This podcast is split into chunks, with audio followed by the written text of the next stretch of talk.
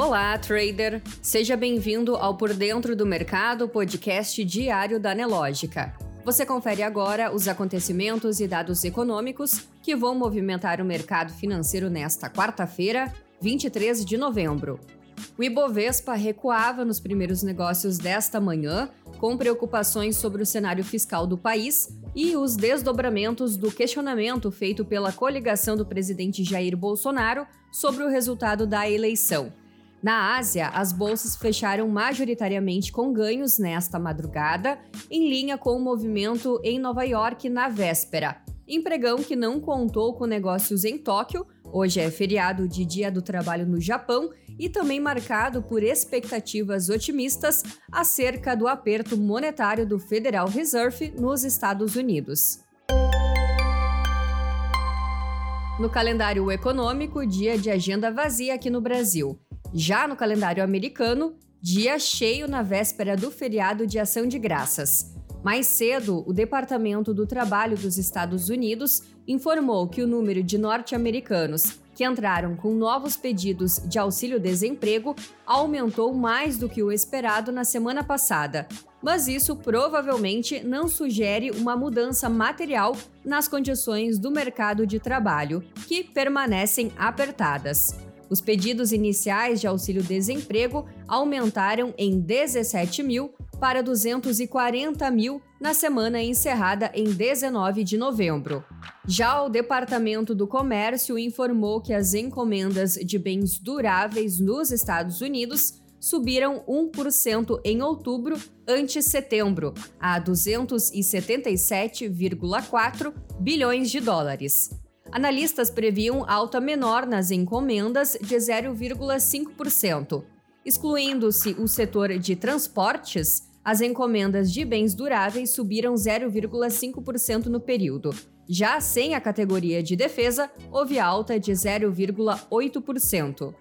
Ainda no calendário americano, logo mais, PMI de serviços e manufatura de novembro da SP Global. Ao meio-dia, vendas de casas novas de outubro e sentimento do consumidor Michigan final de novembro. E às 16 horas, a aguardada ata de reunião de política monetária do FONC, que deve dar novas pistas sobre os próximos passos do Banco Central americano. Na economia, a FGV divulgou hoje que o IPCS da terceira quadricemana de novembro variou 0,65% e acumula alta de 4,59% nos últimos 12 meses. Três das oito classes de despesa componentes do índice registraram decréscimo em suas taxas de variação. A maior contribuição para o resultado do IPCS partiu do grupo Educação, Leitura e Recreação, cuja taxa de variação passou de 1,29% na segunda quadricemana de novembro para 0,38% na terceira quadricemana de novembro.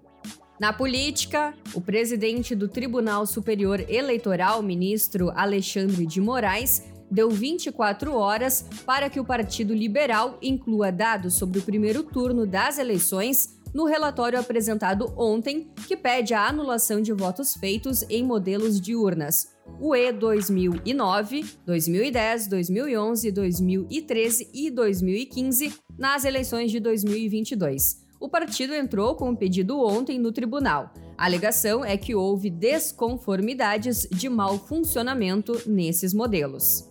Ainda no Brasil, a Anvisa decidiu ontem determinar que o uso de máscaras em aviões e aeroportos seja novamente obrigatório no país. A exigência volta a ser aplicada pouco mais de três meses após ser derrubada pelos diretores. A adoção não é imediata e prevê um tempo de adaptação. A medida começa a valer na sexta-feira.